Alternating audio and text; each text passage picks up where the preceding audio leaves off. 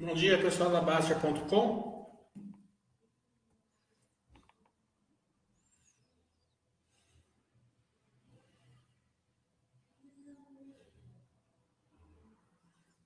Estamos aqui mais um chat sexta-feira.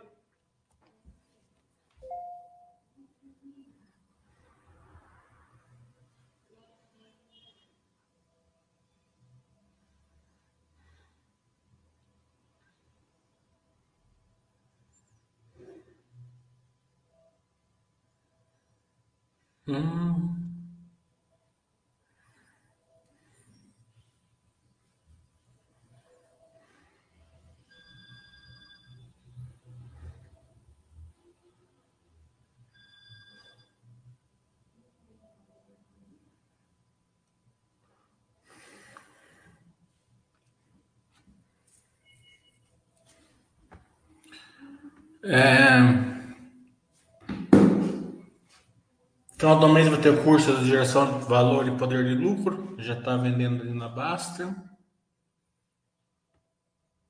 Dá uma olhada nas notícias hoje, se tem alguma coisa.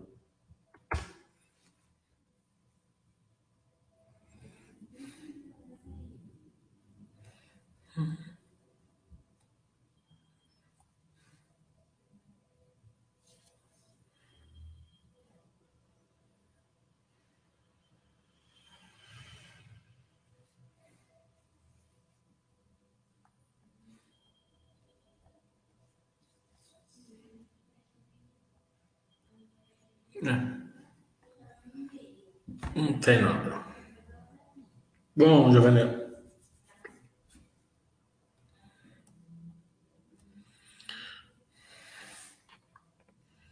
O Juliano está perguntando: o setor elétrico é mais seguro e perene na bolsa? É, é um dos, né? Não é, é monopólio do setor elétrico, né? Mas ele é um dos mais é, seguros e perenes, mas não as empresas em si, né? São concessões, vai acabando as concessões, vão ser renovadas, né?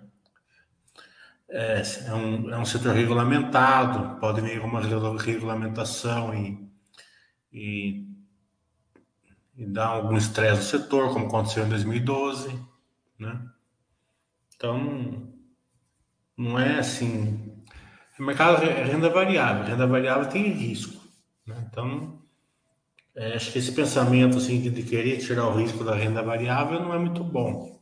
Né? Você tem que entender que tem risco e tem que é, ser condizente com que você com o seu plano com essa variável do risco. a gente já viu algumas empresas elétricas não darem nada.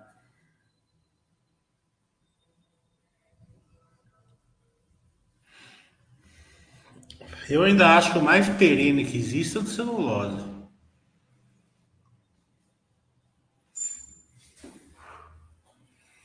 Mas é um setor com setor de capital pesada, tem que ter conhecimento mais, é, mais fino na, né? Não, é para qualquer um no setor. Tem que entender melhor da, do setor, da, do case. As empresas são diferentes, Clabin e a Suzano são bem diferentes da, forma que eles geram valor e como você tem que acompanhar elas.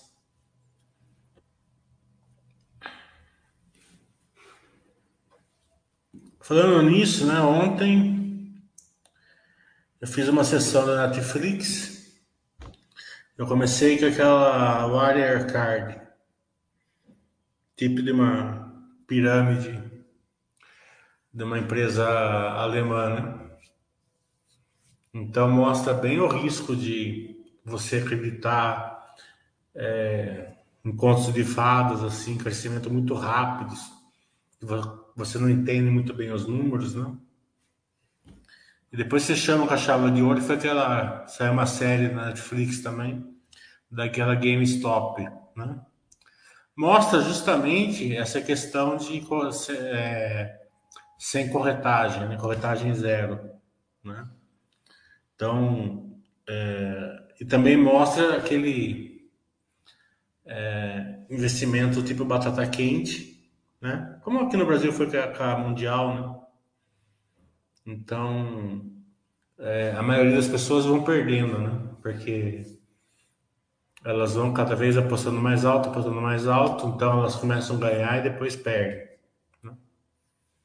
É, e é legal a gente ver a, o raciocínio da turma, né? o racional do pessoal. Né?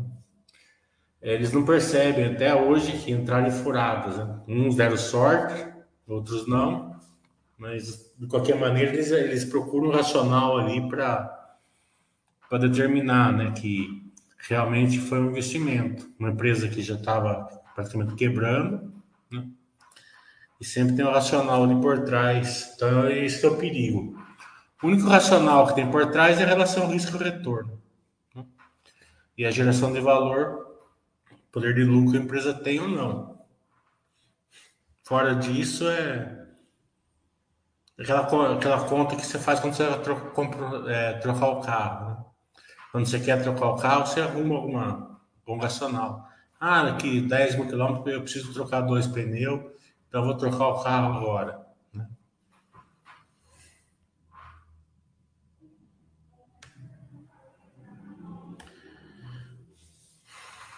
O mercado está falando, a Inge está voando com lucro recorde, forte geração de caixa. Poder de lucro de 6% devido à alta precificação do mercado nela? Não, poder de lucro Primeiro que não é de 6%, né? Você tem que saber ajustar o, o lucro dela. Né? Você não pode pegar o bottom line e fazer a conta. Você tem que ajustar ali pelas distorções do balanço. Né?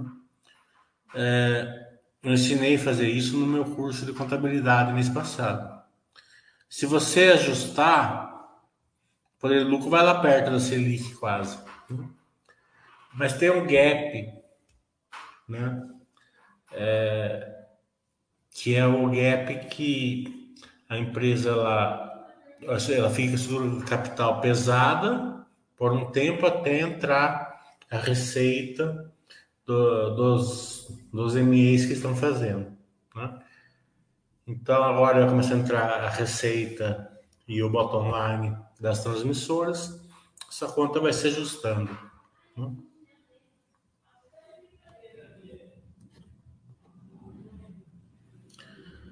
O Brad está falando, sabemos que empresas aéreas bem complicadas no longo prazo, sabe? Sobre o varejo, épocas boas e ruins como agora. É, no longo prazo, o que você pensa sobre isso? Você tem que separar, né? É, é, o varejo não está numa época ruim, né? Na minha opinião. Ele, ele só está numa, numa, numa época de forte concorrência, né? Todo mundo foi, foi fechando o gap ali da mercado do Magazine Luiza e agora todas elas mais ou menos têm a mesma expertise. Né? Então é, é um setor com margens pequenas agora, né? sem grandes diferenças entre eles. Né? Mas não quer dizer que o varejo esteja ruim, não está. Na minha opinião, tá. A gente viu mesmo o número que saiu hoje, saiu bem flat ano passado, ano passado tinha pandemia, né? que, o pessoal estava comprando mais, né? É, principalmente pela internet. Hoje está mais ou menos a vida normal. Sem contar que, mesmo com a inflação mais alta tal, não teve queda no varejo. Né? É... O setor aéreo já é diferente. Né? O setor aéreo é muito de timing. Então, quando você é um investidor a longo prazo, você foge das empresas de timing porque empresa de times tem que comprar e vender, né? Então, é, vou comprar por 10 para tentar vender por 20 e coloco o stop a 8, né? É isso daí. A gente que é investidor a longo prazo, a gente compra com empresas é, que não tem essas essas é, essa, é, essas é, sobe e desce né, no, no resultado, né, no, no, no, operacional. Né? Uma coisa é, um, é uma empresa cair um pouco o resultado, porque tá, a taxa de juros aumentou um pouco, tal, mas a outra, né? É, dá muito prejuízo numa época, depois dá lucro, depois vai prejuízo, dá lucro, vai prejuízo, dá lucro, sobe petróleo, desce petróleo, vai dólar, vem dólar, né? Então são empresas que são mais é, difícil de você prever assim uma rentabilidade, assim, um retorno para acionista perene. Então, é uma empresa mais de time, é, na minha opinião. Então, eu, a gente foge um pouco dessas empresas de time, no longo prazo. Aliás, foge muito, né? As de como eu falei, estão num momento de concorrência. Momento de concorrência que nem foi as empresas de cartão de crédito, adquirência. O setor entrou em crise, não, não entrou, cada vez tem mais gente usando cartão de crédito né? Cada vez mais, mais é, tem negócios, o mercado endereçável está crescendo. Só que a concorrência pegou, a margem despencou. Né? Não tem mais aquele, aquela gordura que o cara pagava 5%, 6%, depois pagava antecipação de recebíveis, alugava a máquina. Né? Isso daí acabou.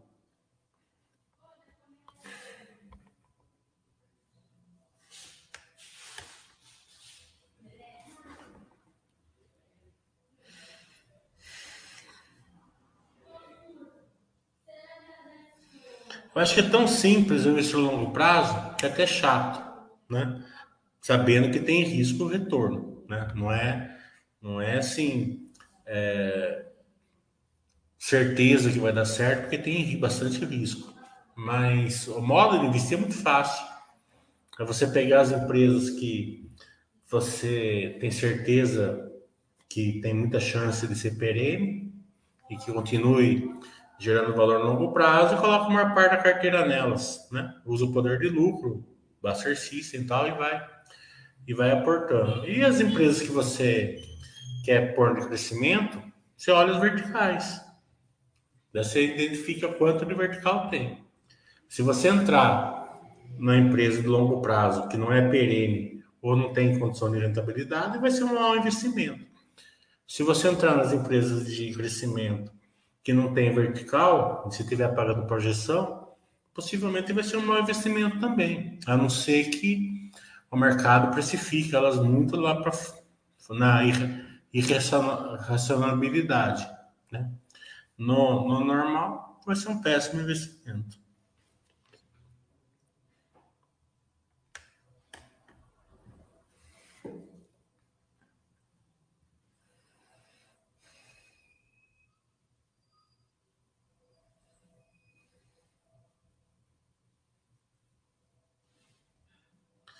Você vê como é importante muitas vezes você ouvir o webcast, né? Assim, sempre, né? O webcast da Vale estavam falando já desse IPO e dos metais básicos, né? Então, é bem incrível, o mercado tá, ele está é, colocando algum, algum entusiasmo nisso daí nesses últimos dias, né? Que eles soltaram comunicado que eles estão readequando ali a, o base operacional dele, né? Então, é, é um começo ali que não é certeza, mas que pode acontecer um IPO mais para frente. É, então, você pega essas informações muito antes do, do pessoal, né? É, por que, que isso é importante? Porque é, as pessoas eles vão ficar olhando notícias, né? Eles, eles não pegam a, a, a, informação boa, eles pegam a informação ruim. Então, qual era a notícia?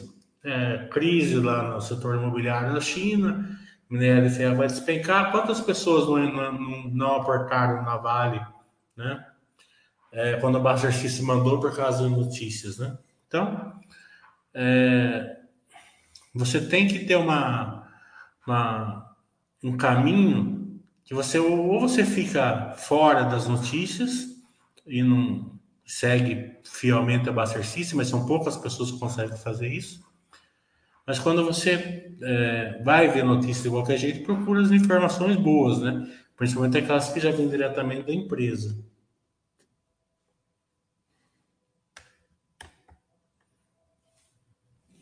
Pessoal, hoje não tem muita dúvida.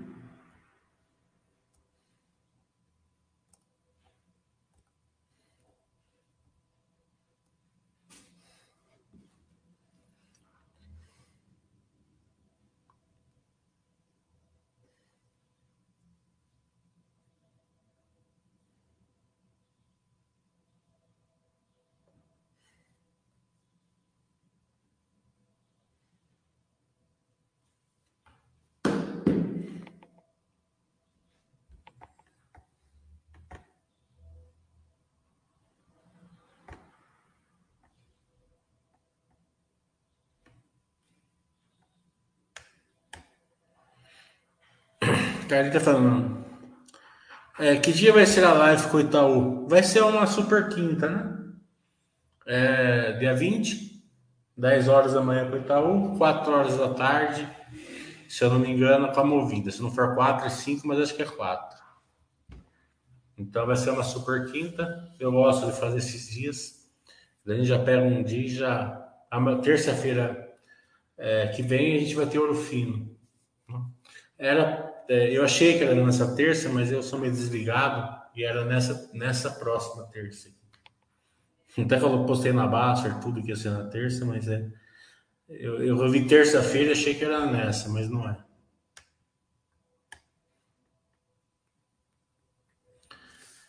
é então, acho que as duas lives vão ser muito é, importantes, né? Porque Itaú, é, a gente vai ter uma visão ali macro, né? Também micro deles, né? E a Movida, esse novo e-mail que estão fazendo na Europa.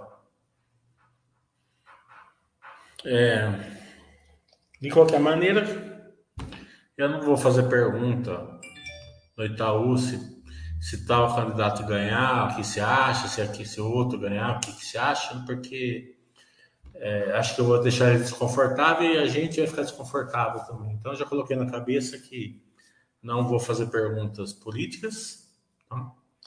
é, mas a gente vai ter uma noção assim, macro, né? Guerra, tal, é, commodities. Com certeza a gente vai ter essa visão. É, se você investe em ações nos Estados Unidos, eu tenho um ETF lá, né? Eu não tenho tempo, eu não falo muito bem inglês assim nesse nível para ficar entendendo webcast e tal, então eu procuro deixar no ETF. Mas de qualquer maneira é o Oi terça-feira que dá uma cor aqui para vocês sobre investimento no exterior. O mercado está falando, o poder de lucro da Porto e da Nutoprev são analisados pelo bottom line ou tem ajustes? O da Porto eles têm marcação a mercado, né? Então você tem que, é, que ajustar. O Doutoprev, eu acredito que bota online já, já resolve.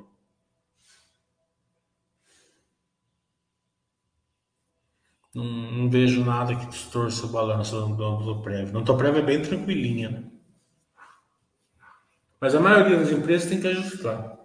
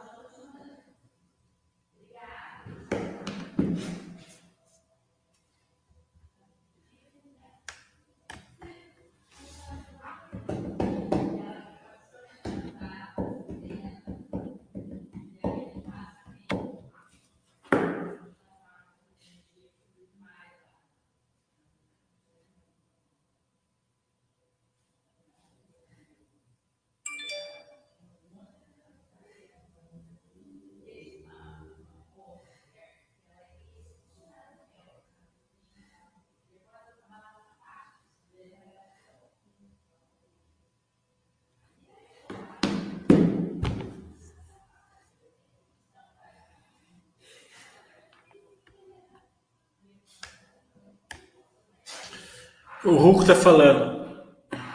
Assim que aparece um trem-bala no trilho com velocidade, alguma outra pimentinha nesse patamar, assim bem consolidado como a Sync, é, a Sync ela tem um EMEI muito forte, um funil de EMEI muito forte, mais de 600 empresas, né? que está dentro do funil de EMEI, vai, acho que algumas dezenas já meio acelerados. É, é a importância de você entender o tamanho que a empresa tem do bolo e se o bolo vai crescer ou não. Né? Então ela tinha ali 6, 7%, agora está com 11, se eu não me engano. 11 ou 12. É, e como tem, eles, eles têm um, um, poder de fogo, que eles chamam, né? Fire Power, é, justamente porque eles geram bastante caixa é, e de vez em quando fazem alguns follow-ons. É, acredito que eles vão continuar crescendo. Né? É, é difícil competir com a Sinqia, né? Você pode ver que o próprio Itaú vendeu a parte de previdência para para Sinqia e começou a usar, né? É, então, acredito que sim, a, a Sinqia realmente é, um, é uma pimentinha sensacional. Tem outras, né? Não é, ela não é só, só tem algumas que tem mais verticais que ela, muito mais verticais que ela, na verdade, mas ainda num patamar mais baixo, né? justamente porque tem mais vertical. Mas eu não posso falar aqui quais são, porque seria indicação aqui. Né?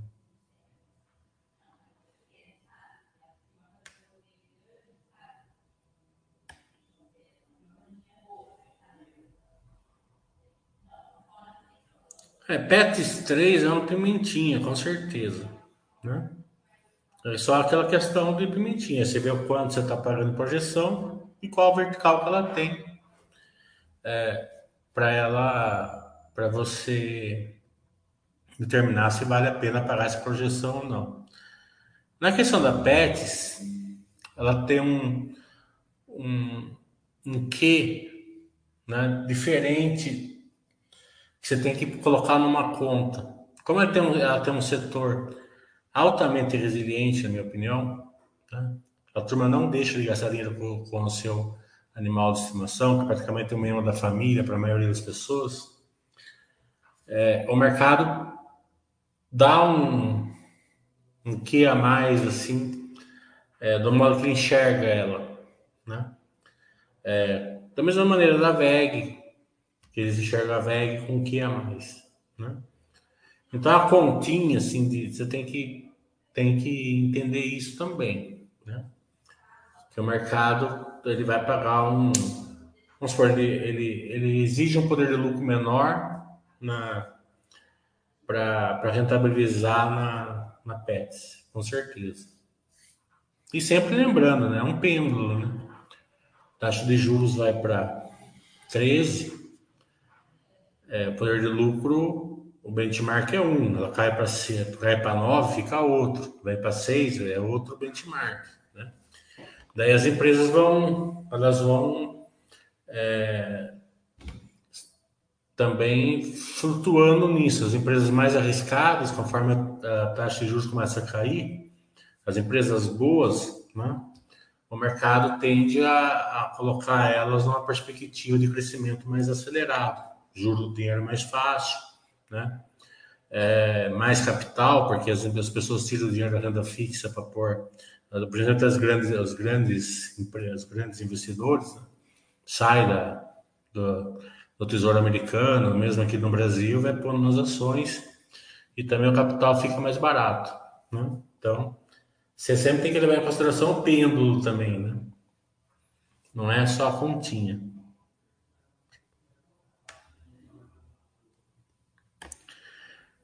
Movida 3.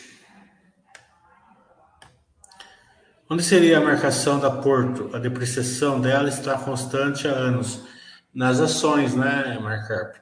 A, a Porto Seguro faz marcação, ela tem que fazer marcação a mercado da carteira de ações dela.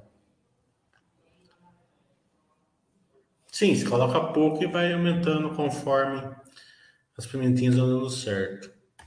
Porque pimentinha é o seguinte, às vezes você entra numa empresa muito boa, a gente teve umas 5, 6 no Brasil nessa leva da IPO, sensacionais as empresas. Mas elas já não tinham verticais, elas já foram na bolsa sem verticais, né? É, sim, verticais, né? Daí o pessoal entrou pela qualidade da empresa, que são realmente boas, né?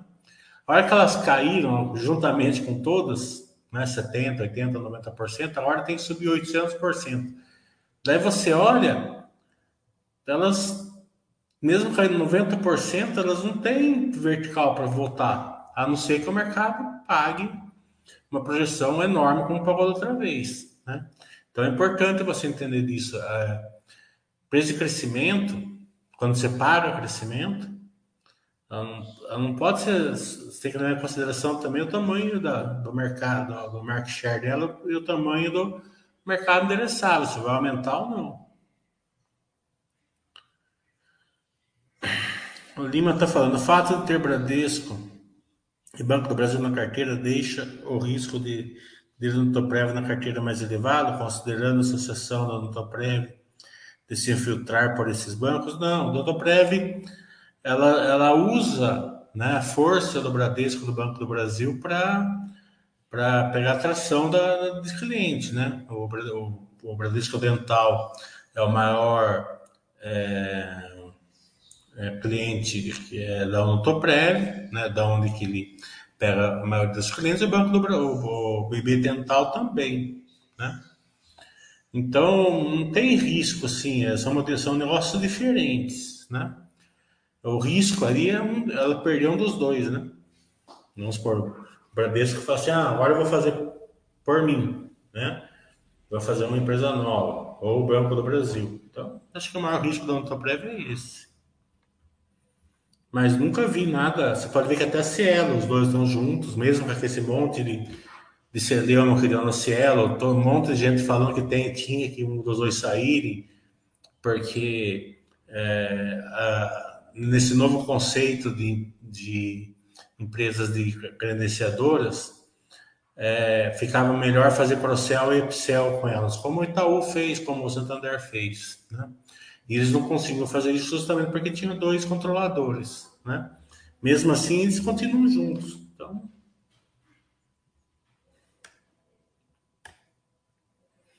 Faz sentido a Porto Seguro ter caído com a queda do índice combinado na mínima histórica? A lógica não seria inversa? É o que eu falei, né? É, fora disso, taxa de juros alta, né? Taxa de juros alta é bom para para seguradora. Mas você não fica a ação cair não tem problema. Você tem que sempre pensar assim se a empresa continua boa. Se a empresa continua boa, deixa que caia. Aliás, ela vai cair mais cedo, mais tarde. Então é normal, a renda variável varia.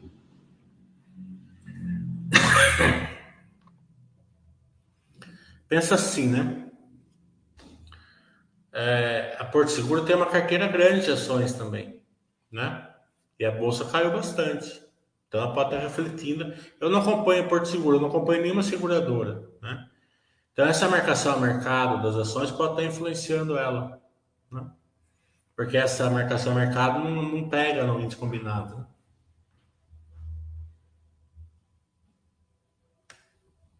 Rome eu não acompanho. Nem sei, eu sei que ela é uma siderúrgica, acho, mas eu não sei nem o que ela faz, o que deixa de fazer.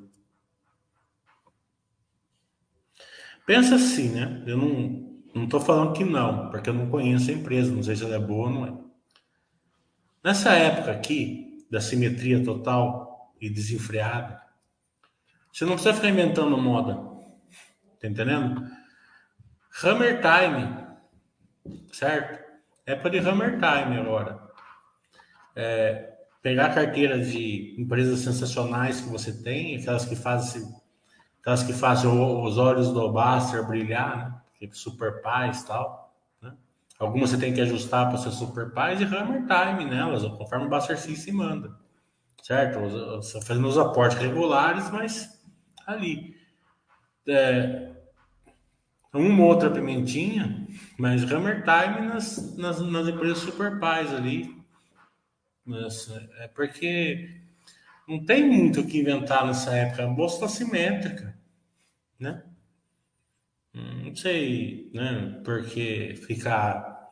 Acho que a gente tem que perder um pouco de uma coisa que a gente tem, de tentar pegar empresas é, para satisfazer o nosso ego, né? Porque você fala assim, eu ganhei dinheiro com o Banco do Brasil, um vai falar assim, ah, e daí? Eu também, né? Agora você fala assim, ó, eu entrei na Magazine Luiza por um real e agora tá um milhão, tá entendendo? Daí é, é satisfaz o nosso ego. Não devia nem falar, né? Porque você coloca a sua família e você em risco. Mas tem essa questão de contar para o cunhado e tal. É, acho que tem muito disso né, hoje é, na bolsa. E eu sei, porque eu sofri bastante disso na vida. Né? Já tentei pegar várias empresas ali na, na coisa, umas deu certo, outras não deu, mas quando dava certo, ganhava pouco, quando dava errado, ficava perdendo tempo e dinheiro.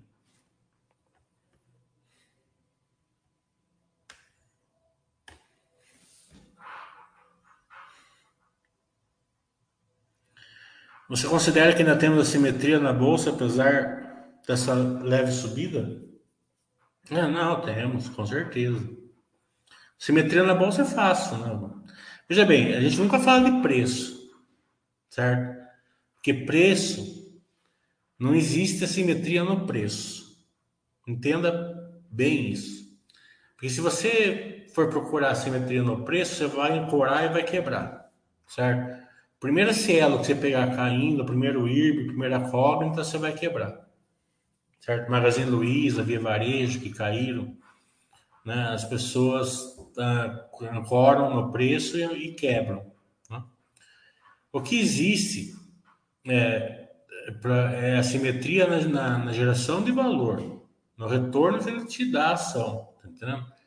Então você compra lá Banco do Brasil a 32, né? Ela estava barata? Não estava. Por quê? Porque ela tinha uma razão para estar 32 reais. O negado estava morrendo de medo das fintechs dos bancos digitais. Ele poderia estar com a razão. Eles poderiam realmente é, deixar o setor muito é, tipo é, mar vermelho, né? tipo Cielo e tal. Né? É, mas a 32 ela estava simétrica no, no retorno. Você comprando a 32, você pagava 0,6 de PVPA, você recebia um dividendo de 17%, o poder de lucro era é, 20 e pouco, né? dava uma margem de segurança de mais de 100%. Né? Então, é, isso daí, ele, ele além de te dar um retorno, certo? Ele te protege, a própria margem de segurança. Que se o mercado tivesse certo, ela poderia cair lá para 20 reais e a sua compra 32 ainda não estaria ruim. Entendeu? Então, teria que o mercado tem que estar muito certo para realmente sua compra ser mal comprada. Agora, se você acha que a 32 o preço está barato, o que, que você vai fazer? Você vai ancorar. Você vai trocar a renda fixa por ela, você vai é, vender uma ação para comprar ela, você vai só aportar nela. E daí, se caso né, você acertar que realmente ela estiver barata, quando ela chegar nos 38, então você vai vender tudo, você não vai aguentar. Né? Quer dizer, você ganhou pouco. Se você ancorou numa empresa que realmente ela estava com problema, é, que ela já estava caindo por causa de, que o mercado estava enxergando isso, você está enrascado. Né? Daí você vai ter uma grande perda no seu patrimônio. Então, a, a simetria não é no preço, é no, é no, é no, é no, no retorno que ela te dá. Você entendendo isso, você segue a diversificação do Buster System.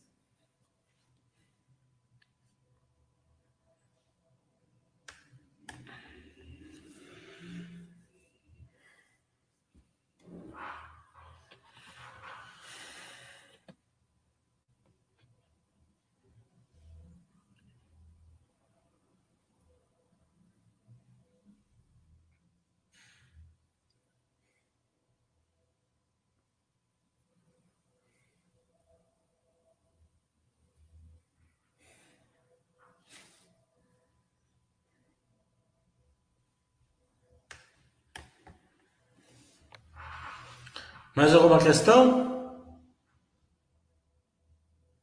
Se não, vamos cestar.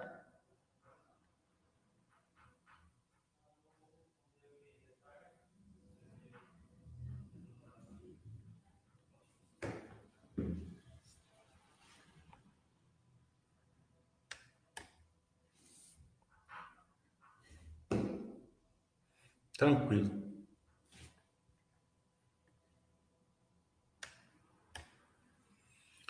Ah, Rocco está falando, uma dúvida. Nessa do mercado precificar, Não tem cara disso estar acontecendo com o Credit Suisse. Ah, não sei, não sei está falando, se é no banco ou se ou alguma coisa que o Credit Suisse está tá, uma carteira do Credit Suisse. É, não sei. Algumas empresas têm dúvida em ter a percepção, a percepção de colocar a empresa como pimentinha e de crescimento com simetria como movida e fleury?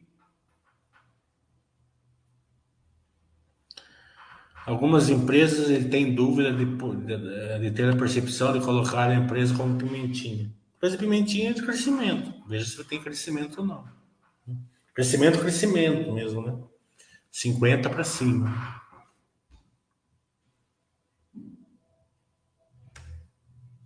As outras, né? É, você tem que, se, se, elas tiverem um crescimento pequeno, perto da inflação, um pouquinho acima da inflação, tá ótimo. Você gosta do segmento agro, agora achei promissor para longo prazo no Brasil. O Brasil, ele tem as commodities voando, né? todas. É, todas do agro, celulose, carne, é, petróleo, né? minério. Então, acredito que todas essas têm uma grande, é, um grande futuro. Né? O, Brasil vai, o Brasil vai ser o celeiro do mundo. Né? Acho que o único lugar que pode contrapor com o Brasil é a África. Só que a África não tem logística, né? Então eles têm que. Vai levar décadas ali para chegar perto de uma de contrapor com a gente. Mas tomara que sim, tomara que consiga. Seria uma, uma, um avanço para o mundo da África galgar sua posição natural. Né? Porque lá também eles têm água, tem clima, tem mão de obra, né? Mesma coisa que a gente tem aqui. A Europa não vai competir com a gente. Pode ser num, numa coisinha pequena, tá? mas não compete. Estados Unidos depende muito de de é, de épocas, né? Porque o modelo de negócio deles não tem as mesmas vantagens competitivas que a gente tem, né? É, mesmo o, a, o agro deles, principalmente milho e e algodão né, sendo ser fortes, né? É, mas a, a, pecuária deles é confinamento, né? A parte celulose deles demora mais tempo para crescer a árvore, né? É, o petróleo deles a gente tira petróleo mais barato, né? E por aí vai. É, só que os Estados Unidos eles têm um mercado interno muito forte, né? Então uma grande parte dos commodities que eles mesmos produzem fica por lá mesmo, né? Então, eles não são os grandes exportadores normalmente, né? Então, pode ser que alguma, algum, algum commodity sim, mas não todos, né? Então, o nosso lugar é ser, ser o celeiro do mundo, acredito eu, né? A Austrália, que é um concorrente ali na, na pecuária, está sempre com, a, com, o clima piorzinho ali. Né? Então, hum, a Rússia, que é um grande que também é um grande celeiro do mundo, Ucrânia tal, está passando essa guerra aí que com certeza vai levar décadas aí para voltar à normalidade por causa das sanções também. Mesmo que parasse a guerra hoje, imagina a quantidade de sanções, né? É, pelo menos anos, ah, vamos falar de décadas. Então, acredito que sim, o Brasil está bem forte. Não tem muito. Então, é, produtividade brasileira é muito forte. Então, é aquela coisa.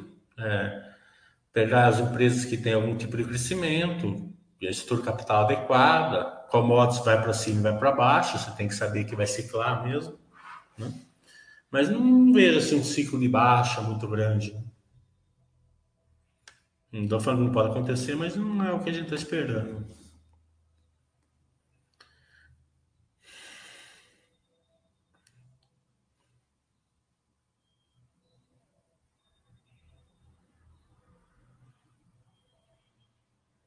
Porque um cidadão em casa não sorteia isso daí manda brasa. Não entendi sortear isso daí o quê? Não entendi o que você, você falou do Credit Suisse. Deve ser alguma coisa que eles deram alguma notícia, mas eu não vi o que, que é e não sei o que, que é. é. A questão é o seguinte, quando você sorteia, né, você está assumindo um risco desnecessário. Né? E eu acredito assim, você acha que vai despencar uma, uma ação, certo? Compra put, tá entendendo? Para o pequeno investidor, lógico, né? Os, os, grandes fundos tal é outro papo. Então, um pequeno investidor. Ah, acredito que tal ação vai despencar. Ah, tá, pega cinco pau e compra cinco pau de put. Tá entendendo? Pelo menos se der errado, você perdeu cinco pau, você já sabe quanto você vai perder. Se você não precisa alugar ação, você não precisa margem, você não precisa nada. Entendendo? É, é muito simples. Né? É... Então, não tem muito que. É que esse negócio é que fica bonito falar assim, né? Estou ah, sorteado, estou vendido, estou isso, aquilo, mas o que, que é isso? Daí você explica, né? Que você está lá com quatro computador na frente, sei lá tal. É uma questão de né, ser mais tranquilo.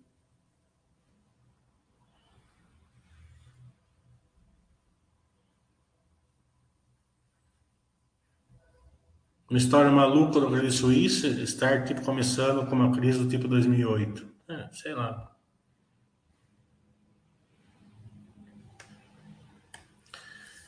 É, esses dias aqui teve um, não lembro que qual coisa que foi, tinha uma, uma ação que eles estavam indicando por 23 reais um dia, no outro dia passou para 4. Né? É, o preço-alvo, né? não indicando, o de 23 para 4 um dia para o outro. É. Então, é isso aí. O Peter Lynch mesmo fala né? que ele, ele moldurou lá uma, um comunicado de uma corretora que falou assim: ah, nós estamos deixando de acompanhar essa empresa pelo motivo que ela quebrou. E estava com indicação de compra, né? Com quatro imóveis de aluguel e 2 milhões na bolsa, dá para viver tranquilo? Os imóveis de aluguel tá entrando num, num, numa coisa meio perigosa, na minha opinião. Certo? É, as pessoas que são donas de imóveis de aluguel, se elas não se prepararem, elas vão se dar mal. Né? Alguns vão se dar mal, não todos, obviamente. É, a, o custo de manutenção do imóvel está caríssimo, certo? Qualquer reforma, qualquer problema que der, é dezenas e milhares de reais. Não tem mais negócio de mil real, dois mil real.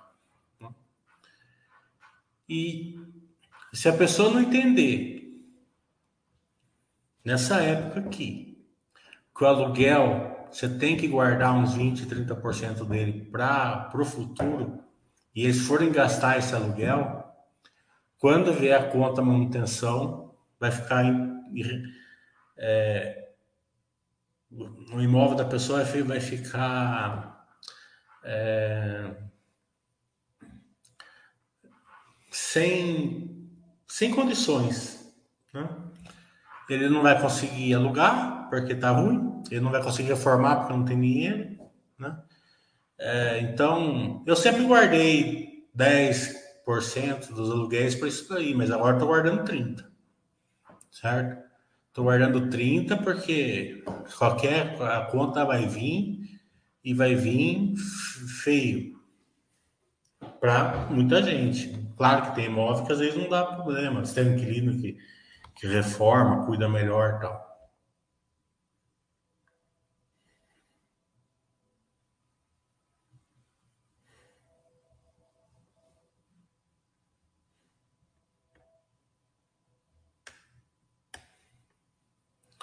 A log 3 também depende muito da taxa de juros. Hum.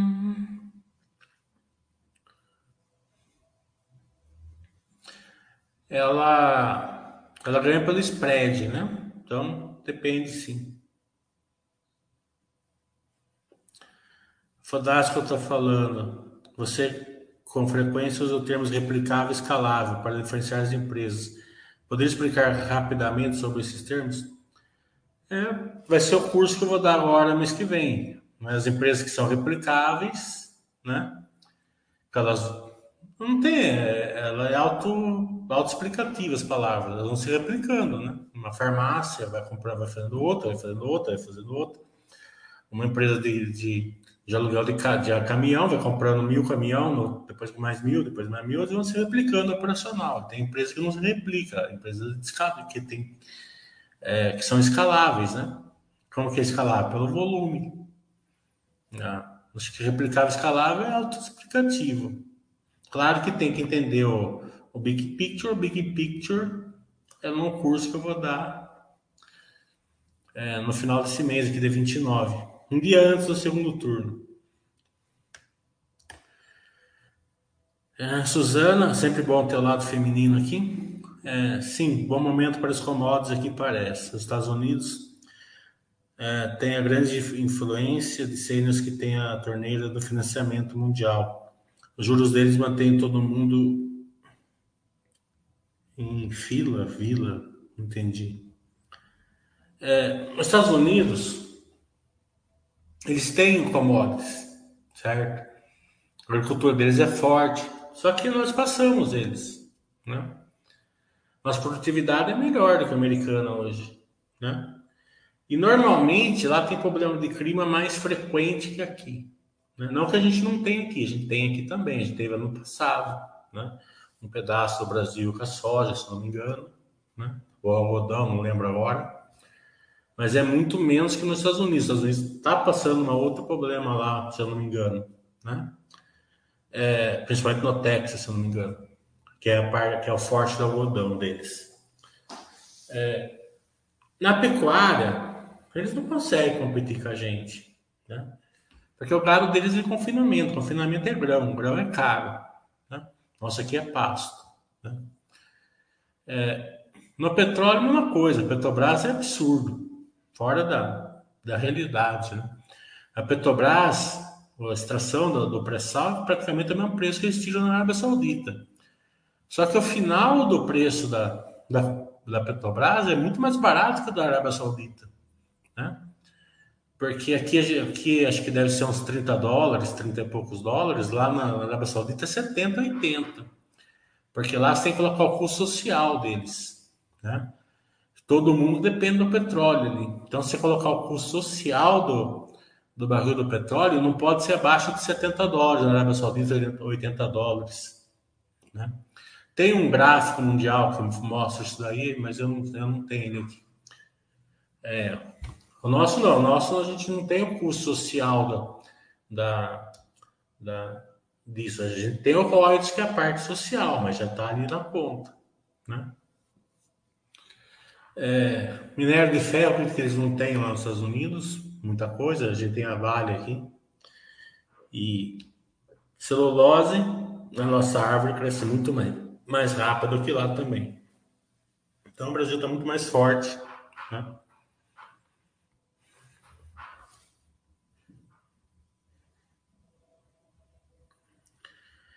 É, continua aqui.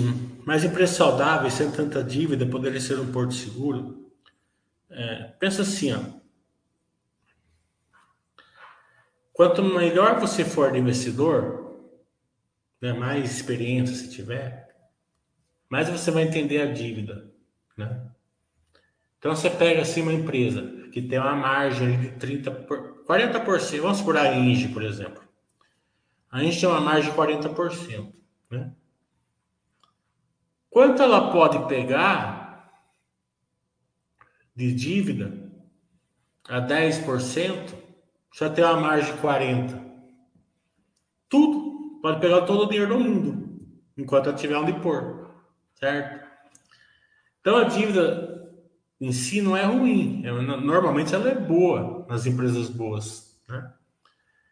Ela, você pega dinheiro a 10 coloca 40. Né? É, se alguém te oferecer isso na Rússia, falar que é pirâmide. Né?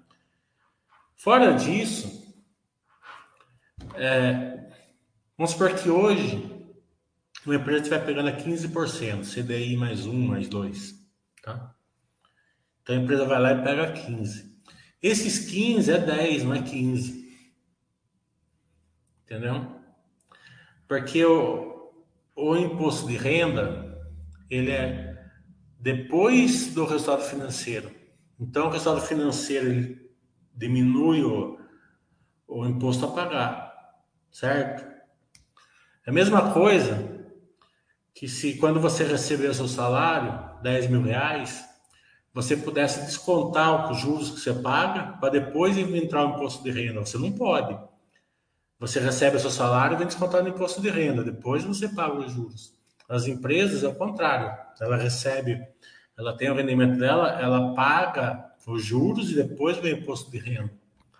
Então, a, a efetiva, na maioria das empresas, é, é dois terços da, do que ela paga, né? E o contrário é verdadeiro também. Uma empresa que tem muito caixa, ele tem esse ganho financeiro, daí vem o imposto de renda depois. Tem meio de compensar isso daí, mas né, é meio mais difícil de enxergar isso daí. Né? Então a dívida não é ruim. O que é ruim é que a maioria, que empresa tem empresas que fazem lambança com a dívida. As grandes vencedoras normalmente têm dívida. Até tem empresas que a gente monitora aqui, que a gente conversa com os diretores aqui na Basta Webcast, e eles falam, nossa dívida está caindo muito, vamos ter que aumentar ela, porque não pode ficar menos de uma vez, menos duas vezes, porque a empresa ela, ela, ela, ela, ela diminui de gerar valor para o acionista com uma dívida pequena, muitas vezes.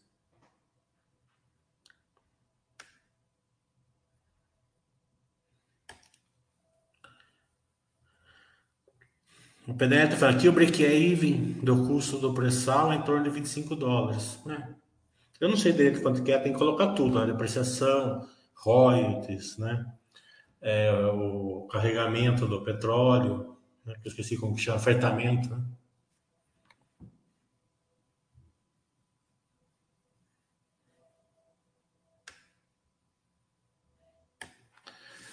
Quando devemos, o Marco está falando, quando devemos olhar para o PL e quando devemos focar mais no EV/EBITDA? EV/EBITDA é uma conta que você faz para que você que a turma usa para compra e venda de empresas, né? Comprando por tanto, vendendo por tanto, tal, né?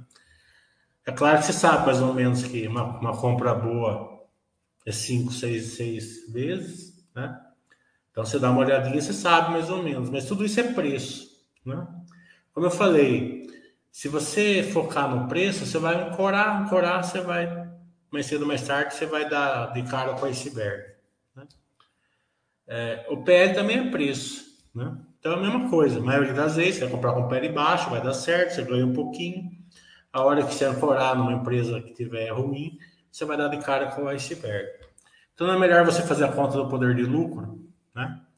E, e investir nas empresas que realmente elas te dão um retorno, né?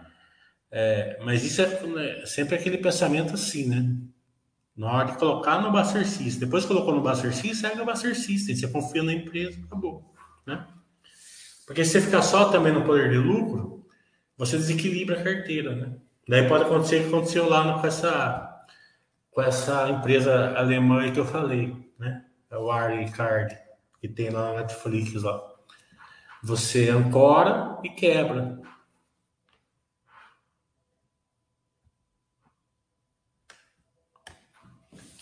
O PDF falou, e ainda tem a dedução da dívida do pagamento do imposto de renda CSNL. É, tem muita vantagem de dívida fiscal. Né? As pessoas não entendem isso. É que a maioria das empresas faz lambança com a dívida. A maioria não, né? Algum, algumas. Né? Acredita que a, o Tigo está falando. Acredita que a linha amarela da Mills pode ajudar no, no seu crescimento e melhorar o lucro não consistente e, consequentemente, o retorno para os sócios? Com certeza. Linha amarela, acredito que seja a, a, conta fecha de qualquer maneira linha amarela. Né? É, só que acredito que eu acredito que a conta fecha melhor na Armac, porque a Armac ela tem a parte de manutenção, né? aquela questão de graxa na caveira, tal. Então, eu não sei, ainda estou tô, tô estudando a Mills agora, né? Porque a Mills é uma empresa que tem um crescimento menor, né? Ela não cresce igual a Armac, igual a Vamos, tal. Só que ela não tem dívida, né? Então imagina só quanto ela pode crescer se ela for buscar uma estrutura de capital. Né? Então, é, ela tem um, um, contraponto, sabe? Uma, uma, que tem mais crescimento, uma, uma estrutura de capital mais pesada, a outra tem um pouco menos crescimento, uma estrutura de capital mais leve. Acho que a questão melhor é você olhar o ROIC das duas, né? É, porque o ROIC da Armac é 30, né? Um ROIC poderoso, justamente por essa graxa na caveira. O ROIC da MIS eu não sei, né? Eu estou começando a estudar agora. Né? Mas precisa ver quanto é o ROI, que já vai dar uma boa ideia se eles conseguem é, ter, ter essa, esse, esse ganho da manutenção. É, mil, é, é, MIPK, é Mark, é, eu sei que empresa que é, mas eu não, não acompanho. Existe concorrência para a Armac? a própria Mills, a, a Vamos tem uma parte também. Né? Mas que é a questão que eu falei, a Armac tem que pensar diferente, tem que pensar que ela, ela não é uma empresa de linha amarela. A Armac é uma empresa de, de mecânico, de manutenção que aluga linha amarela. Né? É um case um pouco diferente.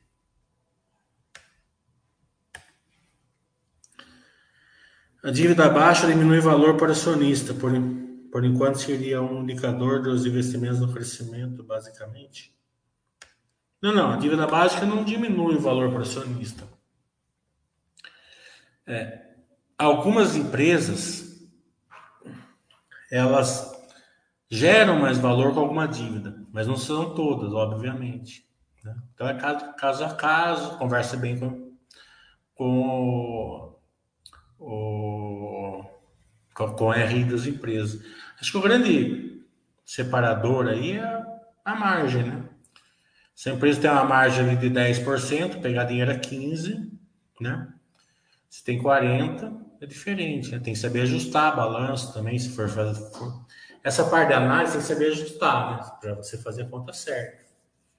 Tem que saber o bottom line mais ou menos certinho. Não precisa ser na, no pelo, mas precisa ser mais ou menos certo. Sabendo o bottom line mais ou menos certo, você vai entender essa relação aí. Quanto mais margem, e daí tem que ser melhor o CAPEX, né? O CAPEX tem que ser feito espetacularmente, né? É, mais faz sentido ter dívida. Quanto menos margem o CAPEX for meia boca, menos sentido faz.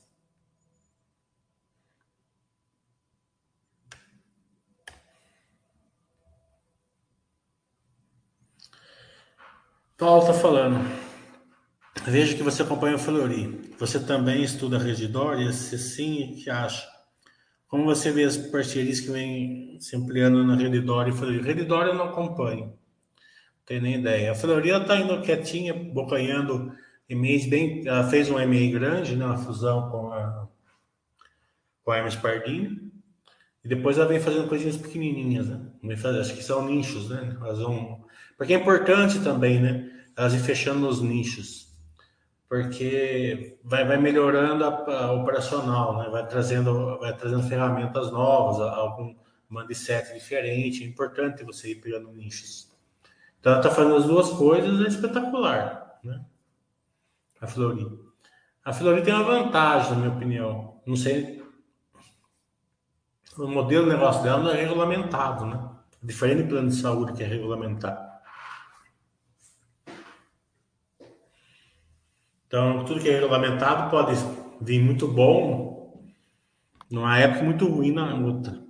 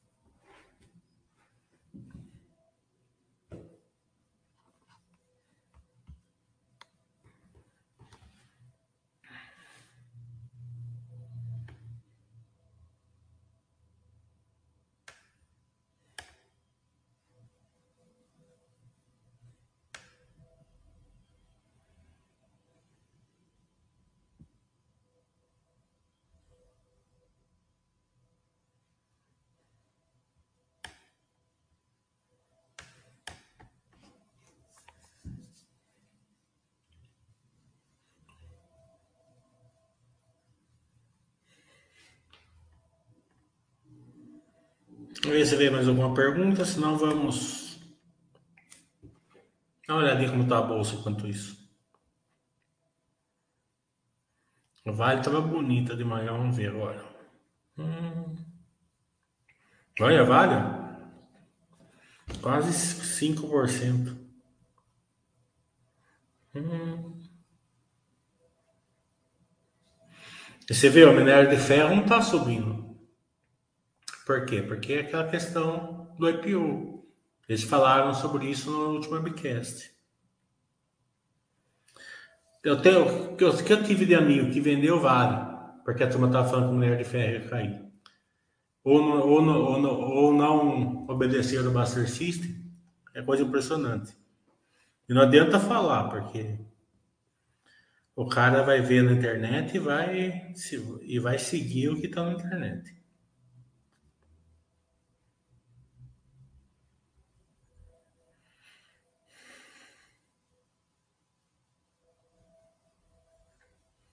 Né? Vale mesmo que tá segurando hoje. O resto é tudo meio. Petrobras um pouquinho, petróleo deve estar tá subindo um pouquinho. Eu fecho. Pode deixar aberto então?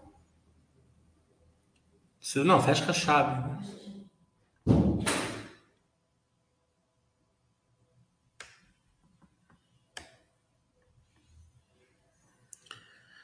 É, eu não acompanho a Suzana Lupar, certo? Mas acredito que o Mandicete é o mesmo da Thaisa, certo? São empresas boas. Né? A Lupar ela fez bastante M&A, né? então ela deve estar com as, concessões, não tenho certeza porque eu não acompanho, mas ela deve estar com os MEs dela, com as concessões no, no início. Né? Então é mais simples. Né? É, mas de uma maneira geral, as transmissoras, isso pode mudar amanhã, mas hoje, o que a gente está vendo? A gente está vendo o mar vermelho ali nos leilões. Né? é, na maioria deles. Né? Então, acho que é o, o que eles têm hoje é sensacional, certo? É um filé mignon ali. Mas é a renovação que é a questão, né? É, eles vão começar, eles vão é, perder concessões, uma margem de tanto, e será que eles vão conseguir repor essas concessões com a mesma margem? Essa que é a pergunta, acredito eu, a ser respondida aí pelos RIs, né? Eu não tenho condição de responder isso daí. Então, sugiro para quem tem essas empresas que entre em contato com os RIs e troque uma ideia, até para saber, né? Tem que saber o quanto vai vencer, que ano vai vencer as concessões. Às vezes tem alguma, alguma, alguma concessão lá que, faz, que tem 20% da receita, vai vencer daqui a um ano. É uma coisa. Se, se a empresa tem uma concessão de 1% que vai vencer outro ano que vem, é outra coisa.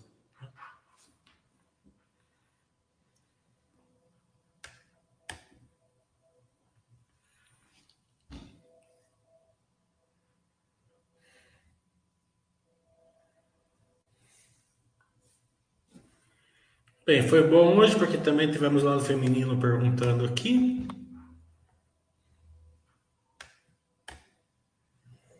É, sempre, a gente sempre está disposto todo mundo, mas a gente fica muito alegre quando é, lá, as, mulheres participam.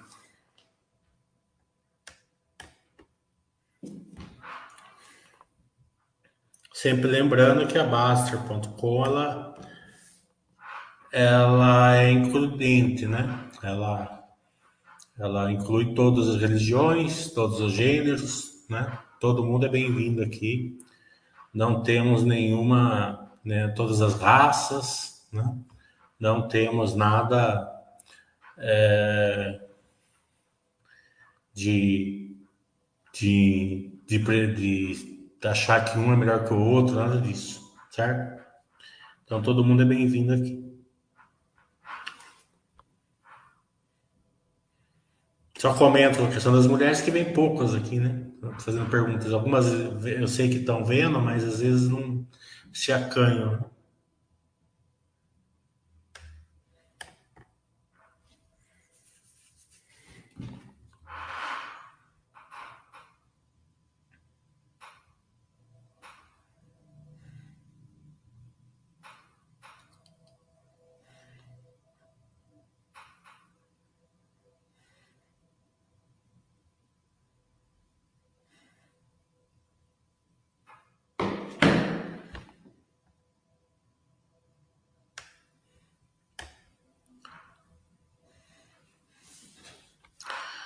Markup está falando. Você não acha que o presidente permanecendo no poder não vai dar um grande alívio no mercado, alimentando o super ciclo das commodities?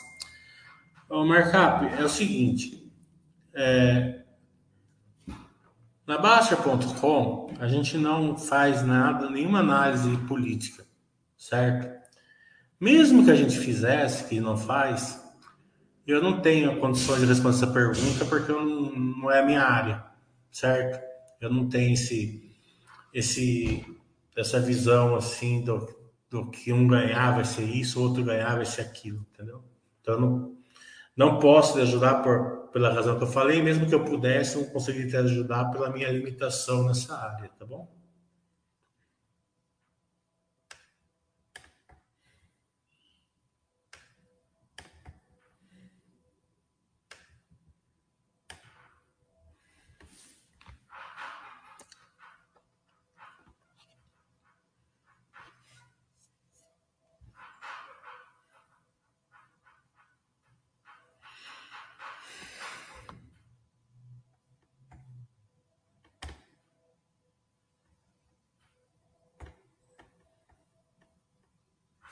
Tiver bastante pergunta, eu vou ficando, porque eu não tenho o que fazer hoje.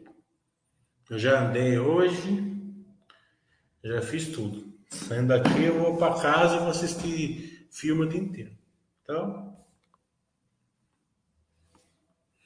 mande, mande perguntas que eu vou ficando.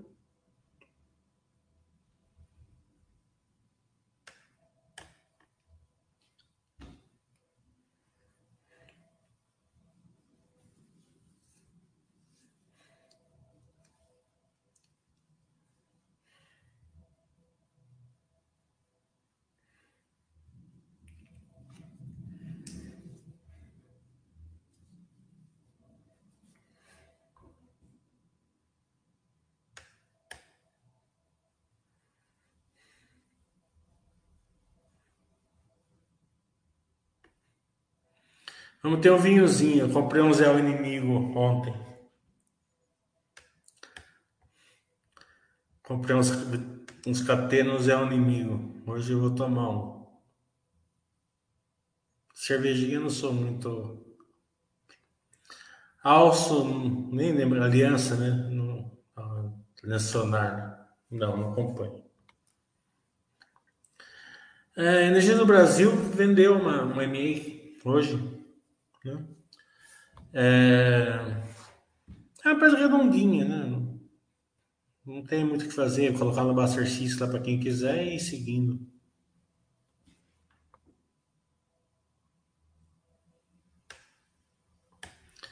Como funciona o sistema de aulas particulares, no caso, para quem nunca fez nenhum curso seu?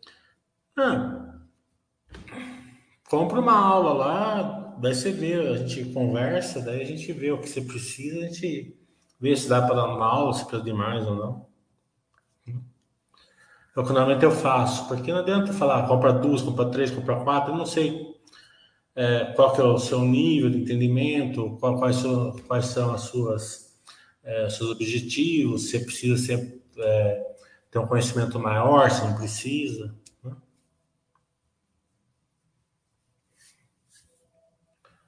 Suzano está falando mercados cativos com, com esse contrato a longo prazo versus mercados não, não cativos dependentes da evolução da economia. Quais cuidados você recomendaria? É, mercados cativos, né? É, energia elétrica, basicamente, é pelo que eu conheço. Né? É, então, a continha de padaria, né? Vou fazer, portanto, vou ficar por tanto e tal. Só que você não pode ficar exposto no mercado cativo, né?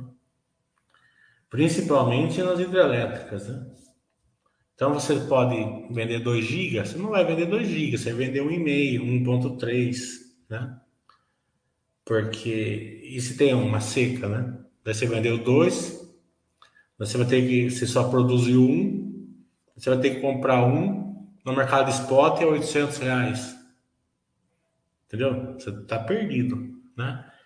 Então, normalmente as empresas não fazem isso, elas guardam uma, reserva, uma reserva ali é, para o mercado spot, justamente por causa disso. Então, se tiver muito bom a hidrologia, né, aquela reserva não vai valer nada, né, porque vai vender pelo PLD que vai estar baixo. Se tiver ruim, né, aquela reserva lá você não, não tem, porque você não produziu, mas pelo menos você não vai precisar comprar no, no, no, no PLD caro. Né? É, o que acontece? Né? Quando você. É, é as empresas elas têm uma inteligência justamente para fazer fechar essa conta de padaria, né? entre o que ela pode vender e o que ela não pode. Nas eólicas, nas solares, é, é menos. É, elas não precisam. É, é, menos volátil isso daí, né? porque normalmente a, a, a geração de, de, energia é mais ou menos a mesma coisa. Né? O, então, você olha a qualidade da empresa. Né? Se a empresa tiver uma governança muito boa, como a gente sempre vê aqui na Ende, Energias do Brasil e tal, você tem que confiar nela, porque se você for ficar fazendo essa conta de mercado cativo, mercado não cativo e tal, né, você vai ficar louco, não vai chegar a lugar nenhum, entendeu? Porque é uma questão muito difícil de mensurar, né?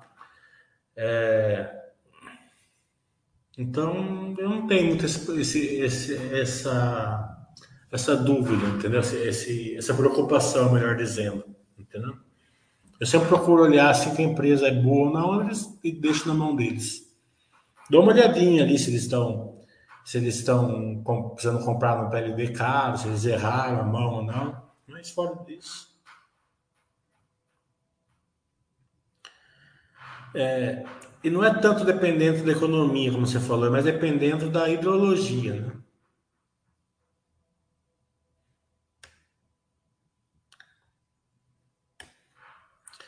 Como ó, se é um setor que você tem restrições, não tem não. Eu gosto de todas as commodities. O Brasil é potência das commodities. Até qual porcentagem do lucro líquido você considera aceitável para pagamento da administração? Hum, eu corro. Até qual porcentagem do lucro líquido você considera aceitável para pagamento da administração? Eu não entendi isso, né? porque a administração, ele é... Ah, você deve estar falando das despesas administrativas, mas não é, daí é porcentagem em relação à receita, não do lucro. Né? Daí você acompanha, né? Você vai ter a, a despesa administrativa, normalmente é 7%, 6% da receita, você vê se vai para 7, vai para 8, vai para 9, vai para 10, tá um problema. Ela, normalmente que a gente pensa assim, né? Ela é 7% de um bilhão, certo? Então dá 70 milhões, vamos dizer assim. Né? Para ir para 80, tem que ser 1 bilhão e 100, para dar mais ou menos 7%. Né? Então aumenta, aumenta a despesa juntamente com a receita. É assim que se olha a escalabilidade. Mas é sempre um percentual da receita que faz a conta. Né? O lucro líquido em si não é uma boa métrica, né? Porque é muito distorcido.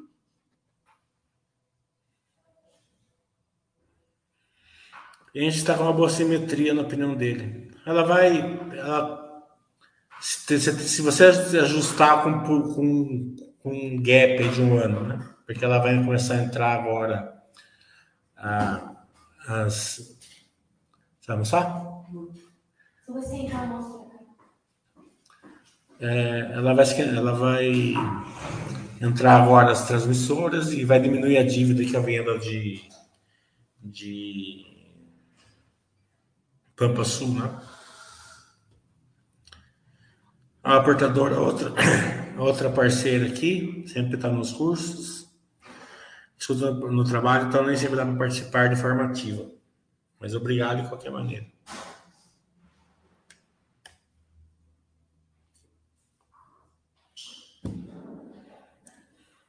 Bem, vamos encerrar então.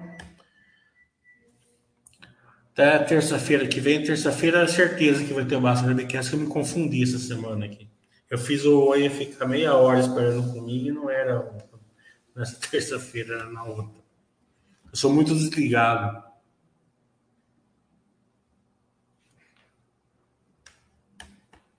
Então, bom final de semana para todo mundo.